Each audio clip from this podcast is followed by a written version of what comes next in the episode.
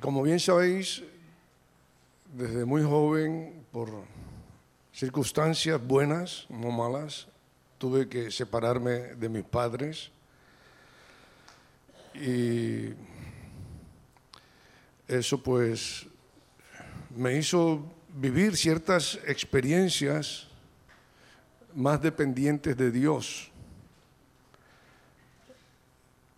Pero tengo que señalar que mi padre, mi papá natural, el de aquí, el de la tierra, estuvo conmigo en, en mis momentos más decisivos de mi vida. Uno de ellos fue cuando justo tenía que venir para España y él me acompañó a un instituto eh, para los estudiantes extranjeros ahí en Colombia, no sé si existe aún, se llama ICETEX, donde concedían becas o ayudas para estudiantes que querían ir al extranjero. Y en ese momento yo me acuerdo que entré con mi padre en la ciudad de Barranquilla a ese edificio, era todo un edificio y entré a las oficinas indicadas y y pasé allí dentro un montón de escritorios. Me acuerdo como si fuera ahora un montón de gente allí en el trabajo y me dirigieron a una persona indicada. Y esta persona, al verme con mi padre, nos recibió muy atentamente, me dio toda la información que yo necesitaba para adquirir ese crédito, para venir a estudiar acá. Me dio todos los formularios realmente eh, llenaba todos los requisitos porque justo la profesión que yo quería estudiar era una de la que ellos querían patrocinar. Pero hubo un pero. Yo no sé cuántas veces o cuántos peros encontramos continuamente en nuestro diario vivir, en nuestra vida. Siempre hay un pero. Y el pero era importante. Una vez que usted termine de estudiar, usted tiene que regresar a Colombia y brindarnos sus servicios profesionales durante ciertos años. Ellos me ayudaban para irme a preparar, pero me condicionaban a venir a trabajar también para ellos, no gratis, también me iban a recompensar, pero estaba obligada a regresar para trabajar con ellos. La información fue muy precisa, muy exacta. Me acuerdo como si fueras ahora mismo, salimos del despacho y pisando ya la calle, mi padre me dice, escuche mi hijo, porque él me decía así, escucha hijo, ¿no? escuche mi hijo, usted no se va a hipotecar. Qué bueno es tener un padre. Qué bueno es tener alguien de autoridad a tu lado que te pueda decir lo que te tiene que decir. Usted no se va a hipotecar. Y si es la voluntad de Dios, usted va a ir a estudiar a España sin necesidad de créditos porque Dios le va a proveer. Cuando él dijo, si es la voluntad de Dios, eso sonó muy fuerte en mi corazón como cuando hay un eco resonando la voluntad de Dios, de Dios, de Dios, de Dios.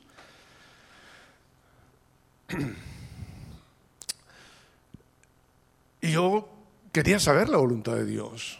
Yo creo que todos queremos saber la voluntad de Dios.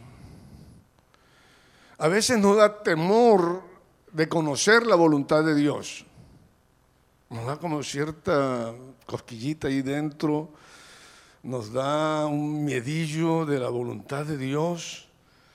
Y yo joven, estoy diciendo que era joven, mm, conocía a Dios en lo que le conocía hasta entonces, pero lo que es concretamente la voluntad de Dios no dejaba de ser para mí en ese momento como algo misterioso, como algo que estaba muy escondido y había que rebuscarlo a la vez que tenía esa inquietud, a la vez tenía una confianza de que todo iba, a ir bien. Había esa, ese agridulce, pero había una profunda confianza de que todo iba a ir bien. Y, y creo que algunos de nosotros creemos que la voluntad de Dios es como una piedra filosofal por ahí escondida que tenemos que rebuscarla. O a veces pensamos que Dios es un aguafiesta, que si nos dice su voluntad se nos van a estropear nuestros planes. ¿Solo me pasa a mí o nos pasa a la mayoría? Recuerdo cuando viajábamos a Madrid y nuestros pequeños, que son mayores ahora, los tres, iban con nosotros preparando el viaje, vamos a ir a Madrid, vamos a hacer esto, vamos a ir a ver a los abuelos, vamos a estar con las tías. Eso era una fiesta, ir a Madrid era una fiesta para mis hijos y para nosotros también. Lo necesitábamos porque no teníamos familia, la iglesia era pequeñita, necesitábamos ese calor. Entonces ir a Madrid para nosotros era algo entusiasmante. Entonces iba aquí, por aquí conduciendo, preparando el viaje y yo decía, ellos papá, ¿cuándo vamos? Vamos a ir el domingo por la tarde si Dios quiere. Y cuando yo decía si Dios quiere, una vocecita de una niña ahí detrás decía, papá, Dios no porque parecía que si Dios intervenía podía estropearle la fiesta. Eh, me hace entender uno que la niña ya sabía que Dios es Dios y Él es soberano y Él hace como Él quiere, entonces mejor que no se meta, no sea que me dañe mi fiesta. Y dos, que al ser niña pues quería disfrutar su fiesta. Y yo creo que eso nos pasa a muchos de nosotros cuando pensamos en lo que es la voluntad de Dios en nuestras vidas. Y la iglesia y nosotros los pastores y los líderes lo complicamos aún más.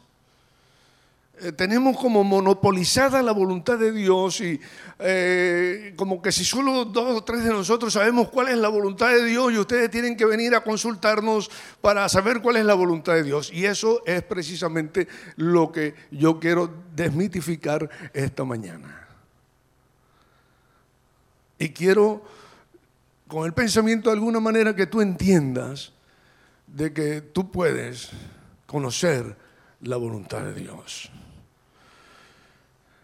Y que es más sencillo de lo que nosotros los hombres hemos complicado.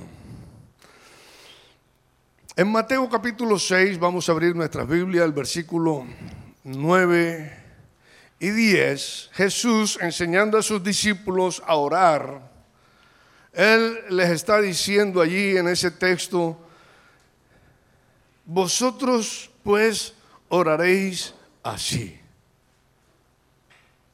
Padre nuestro. O sea, eso nos hace sentirnos unificados como hijos, ir a nuestro Padre, a estar en su presencia, orar de esa manera, Padre nuestro que estás, ¿dónde? En los cielos. Santificado sea tu nombre. Venga tu reino. Y he aquí la frase de turno. Todos, hágase tu voluntad como en el cielo, así también en la tierra. Entonces es muy importante conocer la voluntad de Dios. ¿Cuál es la voluntad de Dios? Pero no es un gran misterio, es más sencillo de lo que nosotros pensamos. Cuando tú vives en esa voluntad de Dios, tú estás trayendo en cierto grado un pedacito del cielo aquí a esta tierra. Cuando tú estás viviendo en esa voluntad, porque una cosa es conocer la voluntad y otra cosa es vivir en esa voluntad. Por eso a mí me, cuando mi padre me dijo, si es la voluntad de Dios, yo me sentía confiado, porque yo vivía en esa voluntad de Dios. Y justo dando conocimiento, la autoridad que yo tenía, estaba viviendo en la voluntad de Dios. Y se me iba a aclarar el camino en la medida que yo seguía dependiendo de esas autoridades que Dios me había dado, en ese caso mi padre. Entonces, ¿cómo puedo vivir en esa voluntad? Uno, poniéndome de acuerdo con Dios. ¿Y cómo me pongo de acuerdo con Dios? Para empezar aquí en la palabra, por eso es importante leer y estudiar la palabra. Aquí vamos a encontrar las instrucciones de cómo podemos estar de acuerdo con Dios para vivir en su voluntad. En Josué, en el capítulo número 1, en el versículo número 7,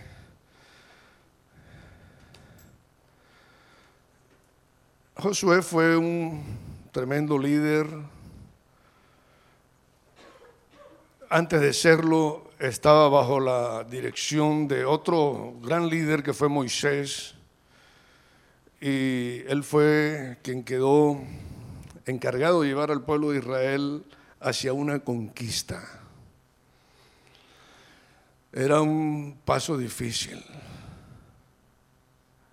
Yo soy él y yo igual hubiera pedido mapas para saber cómo, o estrategias antes de entrar, para saber cómo conquistar. Pero él había aprendido al lado de Moisés a conocer la voluntad de Dios.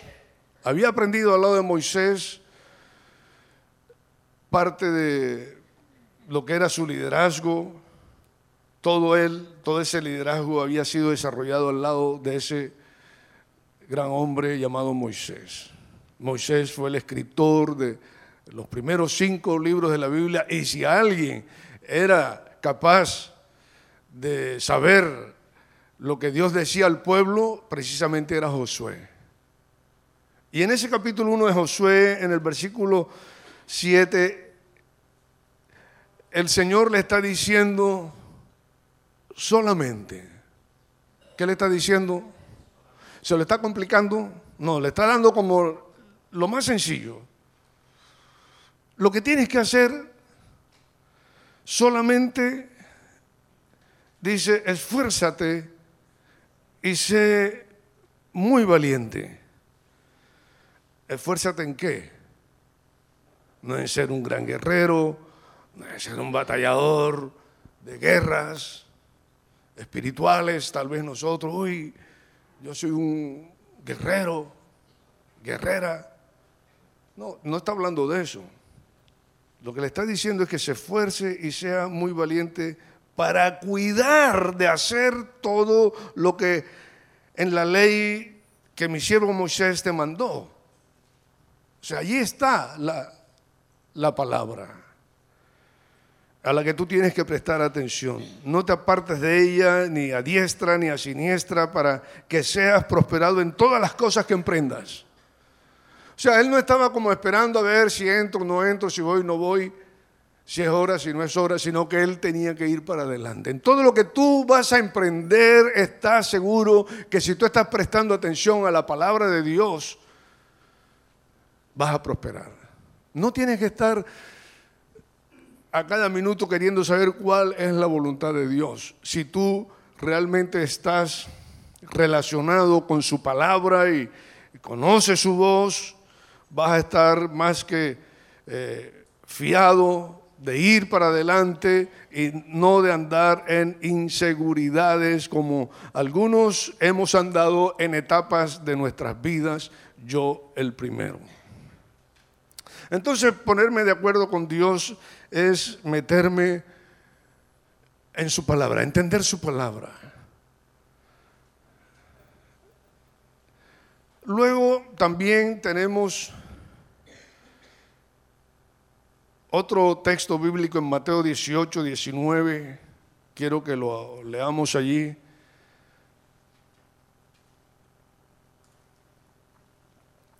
Otra vez os digo, ¿qué dijo? Otra vez. Y si él dice otra vez, es porque antes ya lo había dicho. No dice cuántas veces, pero cuando el Señor dice otra vez os digo, y si él lo dice porque es importante. Y es lo que nosotros tenemos que prestar atención. Él dice, os digo otra vez que si dos de vosotros se pusieren de acuerdo en la tierra acerca de cualquier cosa que pidieren, le será hecho por mi Padre que está en los cielos. O sea que nosotros podemos hacer bajar un pedacito del cielo a la tierra cuando nosotros nos ponemos de acuerdo entre nosotros para orar en la presencia del Padre. Si era ese el texto, ¿verdad? 18, 19. Muy bien. Entonces, si dos nos ponemos de acuerdo, es suficiente. O sea, Dios quiere que de alguna manera nosotros nos encontremos ligados, cerca el uno del otro, enlazados el uno al otro para acercarnos al Padre, a orar de acuerdo, a pedir. Y esa es su voluntad. Por eso no es algo oscuro para nosotros. Su voluntad es que nosotros andemos juntos. Yo no tengo, yo no dudo eso. Esa es su voluntad. Su voluntad es que yo conozca su palabra. Y conociendo su palabra, aquí decía, pues, si guardas toda la ley o todos los mandamientos, y los mandamientos precisamente lo que nos llevan es a amar al prójimo, y cuando Jesús estaba aquí en esta tierra y él hablaba con sus discípulos, le dice, vosotros sois mis amigos y hacéis lo que yo os mando. ¿Qué era lo que él mandaba? Lo que él mandaba era, este es el mandamiento que, nuevo que yo os doy, que os améis los unos a los otros. Entonces, yo sé cuál es la voluntad de Dios. Que tenga un corazón lleno de amor, primero por Él, Señor, he guardado todos los mandamientos, pues tienes que, el primero, amar a Dios y el segundo, amar a tu prójimo. Haciendo eso, cumples toda la ley. Entonces, conocer la palabra de Dios, querer andar en la voluntad de Dios, es tener un corazón lleno de amor, primero para Dios y luego para los demás. Y eso me condiciona andar con mi hermano a pesar de las diferencias que yo pueda tener con mi hermano. Me condiciona a ir al Padre con él.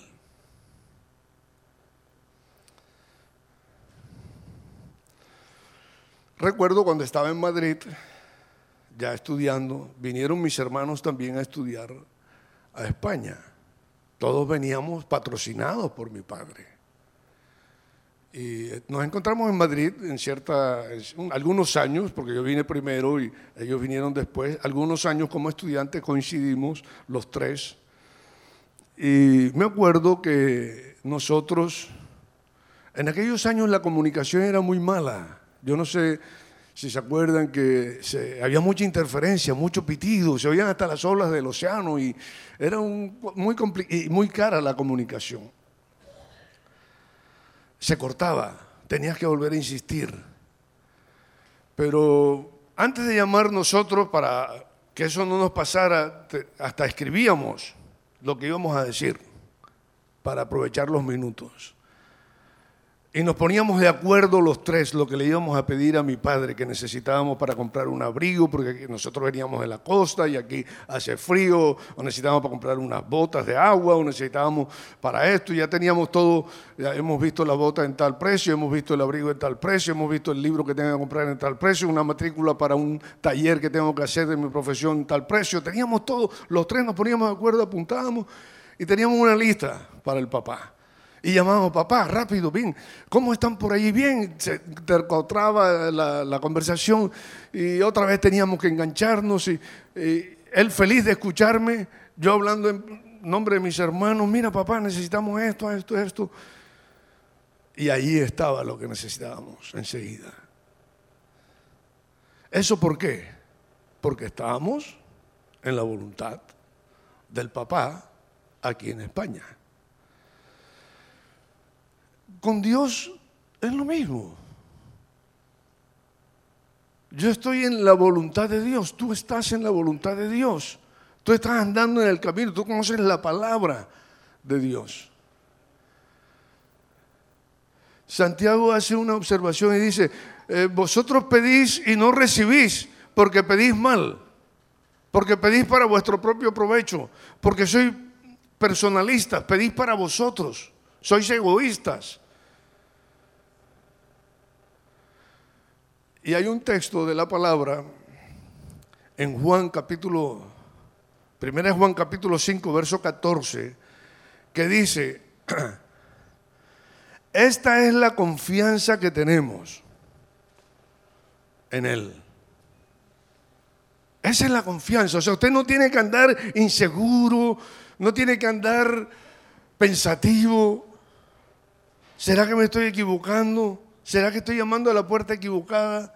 Usted tiene que andar en confianza. Si usted va a ir a estudiar una profesión y sabe cuál es y va a llamar a la facultad que usted quiere entrar, tiene que ir seguro que ese es Dios guiándole por ese camino. Porque estoy en su voluntad. Desde el día en que yo entregué mi vida a Jesús, desde ese día usted está en su voluntad. Antes yo entiendo que haya sido como a veces vivimos, como que no conocemos la voluntad de Dios. Antes de conocer a Jesús puede ser, porque desde que el hombre cayó en pecado, pues hubo esa desconexión. Pero una vez que nosotros entramos en una nueva relación con Dios por medio de Jesús, esa conexión vuelve a resucitar en nosotros. Y entonces yo ando confiado. Yo no ando inseguro. Yo ando confiado. Y eso es lo que, porque eso es lo que te dice la palabra. Dice, esta es la confianza que tenemos en Él. No es mi confianza, es porque Él es el que me está tomando con su mano y me está dirigiendo y me está guiando. Entonces esta es la confianza que tenemos en Él, que si pedimos alguna cosa conforme a su voluntad, Él nos oye. Y si sabemos que Él nos oye en cualquier cosa que pidamos, sabemos que tenemos las peticiones que le hayamos hecho. Entonces estar en su voluntad implica que yo me ponga de acuerdo con mi hermano, implica que yo conozca su palabra. Estar en su voluntad me hace que cada día yo de alguna forma tenga que recibir sus pensamientos sobre mi mente natural y carnal y débil y engañosa, que es nuestra mente. Por eso Pablo lo dice en Romanos, en el capítulo número 12, y él está diciendo que nosotros debemos presentarnos, él dice, os ruego por las misericordias de Dios. Él no está aquí tratando de decirnos a nosotros como rogándonos a nosotros que por misericordia nos presentemos a Dios en sacrificio vivo, santo y agradable, sino que valoremos las misericordias que Dios ha tenido con nosotros y una vez que valoremos esas misericordias de Dios, tengamos la confianza de presentarnos delante de Él en un sacrificio vivo, santo y agradable a Dios, que es nuestro culto racional. Eso es lo que le está diciendo ahí. Inmediatamente el verso 2 dice, no os conforméis a este siglo siento decir, pero estamos muy conformes a este siglo. Estamos más invadidos de toda la mente del mundo y de todo el sistema eh, político, eh, educativo y de todo, está más influencia más en nosotros. Por eso se lo dijo a Josué muy clarito. Tienes que observar, tienes que observar la ley en este caso la palabra de Dios. Tienes que, porque el mundo y nuestra débil carne busca conformarse con lo fácil, que después se nos hace difícil. Pero Él nos está aconsejando aquí, Pablo nos está diciendo, no te conformes a este siglo, sino transforma, transformaos por medio de la renovación de vuestro entendimiento para que comprobéis cuál sea la buena voluntad de Dios agradable y perfecta. O sea, la voluntad de Dios, uno, es buena, dos, es agradable y tres, es perfecta. Entonces yo no tengo por qué tener temor de hacer la voluntad de Dios. Hubo un hombre que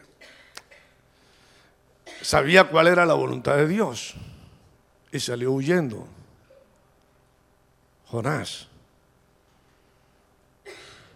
Él sabía cuál era ir a Nínive, predicar allí, pero él prefirió salir huyendo para otro lado. Eso tuvo que pagar un precio. Hubo otro hombre terco, muy estudiado, muy capaz, muy religioso, muy entendido en las escrituras, pero terco. Y un día camino a Damasco, cae un rayo, lo tira allá al suelo, queda ciego ¿Quién eres, Señor? Yo soy Jesús a quien tú persigues. ¿Qué quieres que haga? Ojalá todos nosotros, Señor, ¿qué quieres que haga? Porque el asunto es hacer la voluntad de Dios, no conocerla. El asunto, la clave de todo es hacer la voluntad de Dios. Tenía un amigo que cuando tocaba estos temas, él decía, tú puedes conocer la voluntad de Dios bien por revelación, bien por humillación, puedes conocerla por trituración y puedes conocerla por pulverización. Esos eran los distintos grados que él daba, en la cual, pero nuestra terquedad nos lleva hasta hacer polvo, hasta que Dios nos hace al final polvo para entender su voluntad.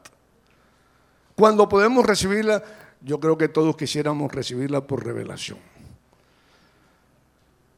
Y estudia la palabra y lo entiendes. Y vive. Vive de acuerdo al corazón del Padre. Tú sabes cuáles, qué cosas le agradan al Padre. Vive, comprueba. Y es lo que te está diciendo, mira, lleva esta palabra al laboratorio y compruébalo. Que la voluntad de Dios es buena, es agradable y es perfecta.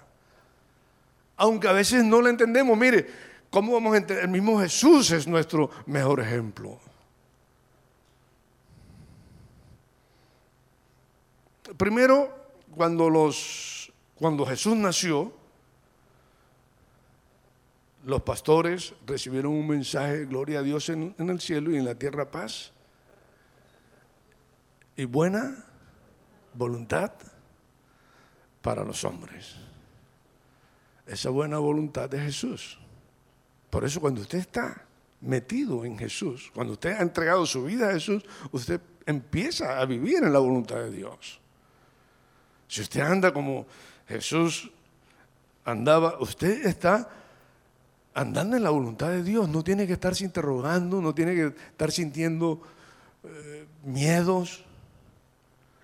El mismo Jesús, aunque en su carne, él vivió esa misma experiencia también, como él llegó allí al, huerto de Getsemaní y estaba orando, Padre, eh, no sea mi voluntad,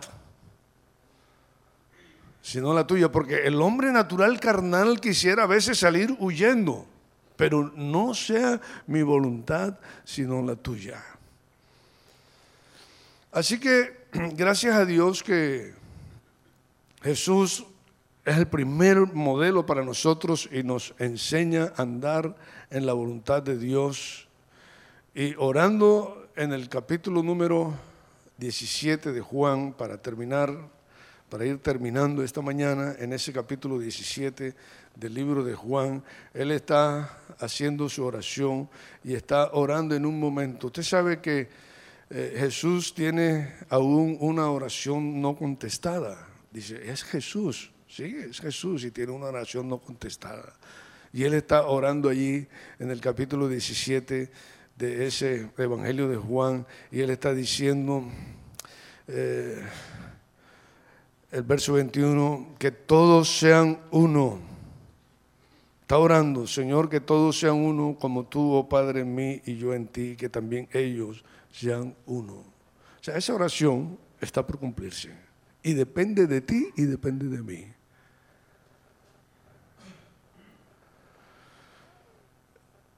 La voluntad de Dios, yo la veo allí clara. Él quiere que vivamos en unidad, que vivamos en común acuerdo. Viviendo en unidad y viviendo en común acuerdo, nosotros estamos viviendo en esa voluntad de Dios. Para esta semana vamos a tener un ejercicio. El ejercicio va a ser todo este capítulo 17. Jesús ora por sus discípulos. Jesús está orando por ti y está orando por mí. Está orando por sus discípulos. Y todo el capítulo 17 vamos a leerlo diariamente. Y le vas a pedir al Señor que te muestre algo sobresaliente cada día sobre ese capítulo 17 de Juan. Hay un predicador que yo escucho bastante, se llama Adrian Rogers, y él dice, la manera de encontrar la voluntad de Dios para tu vida es que hagas la voluntad de Dios durante los próximos 15 minutos. Te lo repito. La manera de encontrar la voluntad de Dios para tu vida es que hagas la voluntad de Dios durante los próximos 15 minutos.